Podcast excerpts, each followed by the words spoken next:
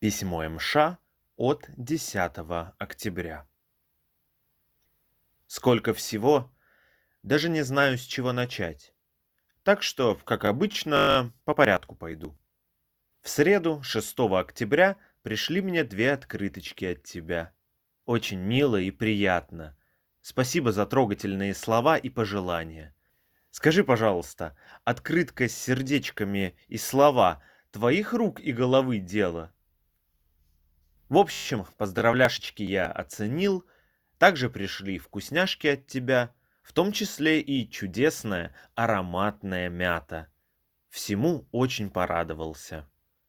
В четверг было тихо. Стандартный душ, прогулка и так далее. А хотя не, приходил представитель руководства, так как до этого я писал заявление на встречу. Вопрос у меня был о том, должны ли меня уведомлять о непрохождении писем цензуры, как исходящих, так и входящих, как заказных, так и обычных. Он ответил утвердительно и был сильно удивлен, что ни одного уведомления мне не пришло. Посоветовал написать заявление о предоставлении выписки по корреспонденции на определенный период – что я и сделал. Заказал выписку на август-сентябрь этого года. В ней должен быть указан статус письма, прошло, не прошло и так далее.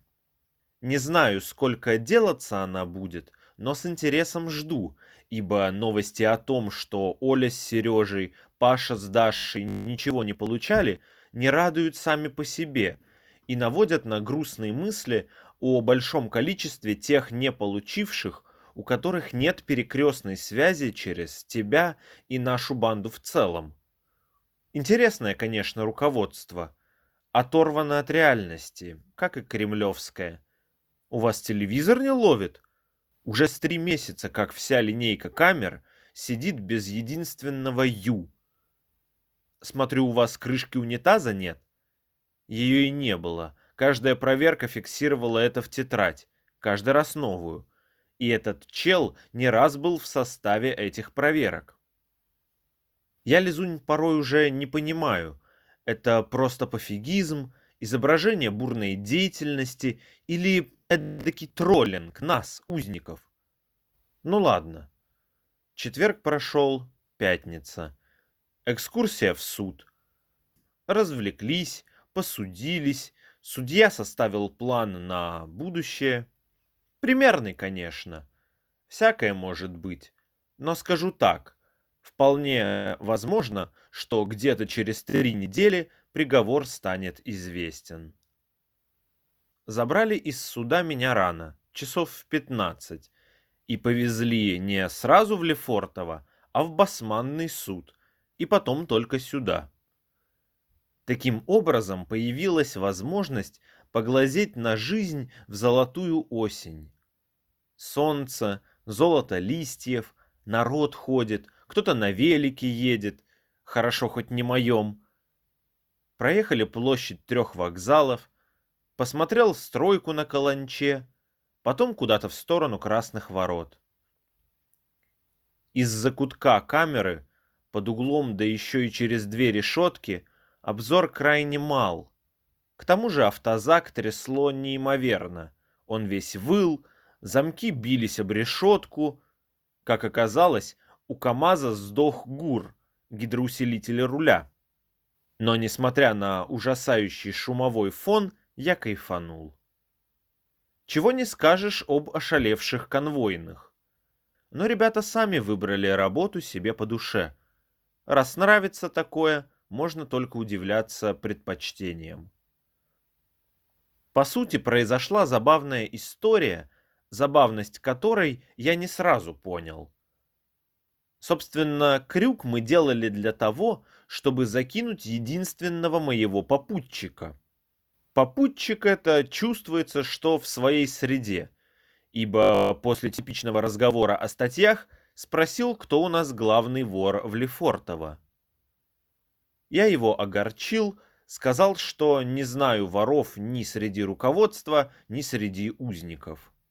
Мол, у нас ученые сидят, экономисты и всякие псевдо и реальные взрывашки. Ну и шпионы, конечно. Попутчик больше даже не огорчился, а удивился моему незнанию. А после удивления состоялся следующий диалог среди грохота замков о двери. «А я бродяга». «Бродяга?» «Да». «Это ваш никнейм?» Что? Бродяга ваш ник в интернете? Смотрит на меня как-то странно. Вы там в Лефортово сидите по двое и, походу, вообще ничего не знаете. И начинает что-то объяснять, но из-за усилившегося дребезга я ничего не понимаю, к тому же дикция у попутчика хромает. Он видит, что я ничего не слышу, и машет рукой, мол, Проехали. Ладушки. Его высадили, меня довезли. Захожу в камеру, ну и рассказываю соседу о поездке, в том числе и эту историю. Тот начинает смеяться. Дело в том, что он до Лефортово провел год в другом СИЗО, где контингент отличается от нашего и чуть более в курсе тюремных понятий. Оказывается, бродяга это что-то типа статуса в воровской иерархии. Вроде как высокий, он сам уже не помнит. То есть выходит, что попутчик мой хотел покичиться тем, какой он крутой, а я его статус принял за ник, чем поверг в удивление. Лол. Ну и в очередной раз я задумался. Нахера я здесь? Вот эти все бродяги, воры в законе, которые мне светят в роли попутчиков. Неужели с точки зрения государства это тот самый путь исправления? Вопрос риторический. Понятно, что государству насрано. Так сильно, что все это до сих пор процветает. Остаток дня прошел тихо. Ни писем, ни тележек. Зато в субботу, почти сразу после подъема, вручили целую кипу телеграмм и четыре письма, из которых три от тебя. По тележкам. От Оли и Сережи, от Саши и Эльмиры Берлин, еще одна от приятеля из Мальмё, Швеция. Остальных не смог распознать, так как подпись Алексей, к примеру, ничего не говорит. Алексеев много, Олексий один. На письма ответ дам ниже, сколько успею, так как сосед хочет занять столик в ближайшее время. А пока едем дальше. Где-то в 7 утра через дверь раздался голос с нотками паники. «Где у вас крышка от унитаза?» Смотрю, глаз человеческий в дверном глазке изрядно расширен. Возможно, от укола бюрократии. Терпеливо разъясняю, что ее нет и не было все время нашего пребывания в этом склепе. Глаз вместе с носителем исчезает, и торопливо, слышны беспокойные, быстрые шаги, пару раз проносится по коридору туда-сюда, что-то обеспокоенно бубня. Кажется, они начинают догадываться, что у нас нет крышки от унитаза. Это, блин, анекдот какой-то. Толпа взрослых мужиков не может разобраться с крышкой от унитаза. Госучреждение на бюджете. Пипец. Знаешь ли, Зунь, в загнивающей Европе по новостям обычно рассказывают, что сделано, а у нас что планируется. Естественно, со сроками такими, что сто раз забыть успеют, что планировалось. Удобно, можно ничего не делать и планировать. Надо ко всем новостям о грядущих перемогах над бедностью, отправкой на Луну, тотальной газификации, трейлером с новыми роликами с Дзюбой и так далее добавить следующую новость. Во ФСИН планируются масштабные изменения. Согласно прошедшим проверкам, инициированным Генеральной прокуратурой, было выявлено отсутствие крышки унитаза в одной из камер ФКУ СИЗО-2 в СИН РФ. Можно еще буквок добавить для веса.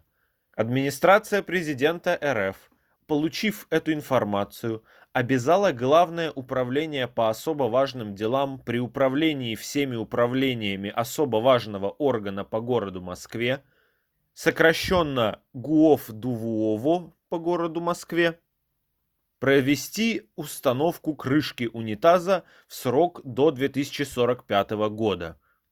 Контроль исполнения возложен на ФСИН РФ. Вангую, что все патриоты страны прослушают эту новость с тем же тщанием, что и остальные. По новостям брехни не скажут. Погодка в Выхе, а особенно сегодня, солнечная и теплая. Я очень надеюсь, что ты вырвалась погулять в эти дни, ибо такие деньки упускать нельзя. Скоро наступит тлен, золото листьев превратится в грязную кашу, а синева неба в свинец потолка. Сегодня ходили гулять в полдень, солнце в колодец попадало, высоко, но все же, а я вверх смотрел все, наслаждался. В субботу, кстати, движуха была не самая характерная для выходного дня. За дверьми носились чет, а еще, видимо, на почту ходили, так как мне вручили квиток о пришедших книгах. Пришло две о переводах от тебя и об электрических двигателях. Возможно, от Паши. Спасибо. По колее, точняк. В Ростове-на-Дону европейская, видел же сам а на двух узкоколейных трамвайных системах довелось даже покататься – Кёнигсберг и Пятигорск.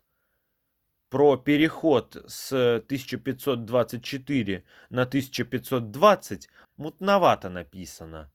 Разница в 4 мм мало на что повлияет. Уж на скорость точно. Надо в архивах РЖД ковыряться. Этот вопрос из тех, что кажутся простыми – а при поиске инфы приводит к обнаружению целых пластов интереснейшей инфы. Стикер-паки к ДР обновились. Я с них орал в голос просто, и сейчас угораю сижу.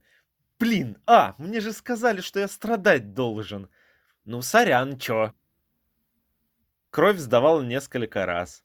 Там главная тема или на плазму сдавать, или чисто как кровь. Идеальная кровь редко бывает. Основное требование – отсутствие ВИЧ и гепатитов В и С. Вес тоже, ибо если дреста, то не пустят. Вот и все.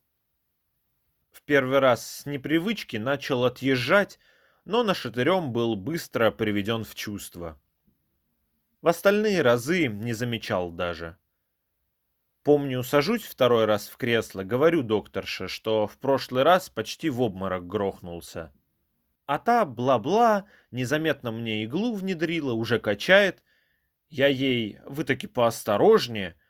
Та бла-бла и фигак, хороший мальчик. Мы все. Смотрю, пол-литра-то тю-тю. Перекочевали из моей тушки в емкость. Даже и не заметил. Нормуль тема, в общем. И прощаюсь до следующего раза. 10 октября 2021 года. Твой Андрей.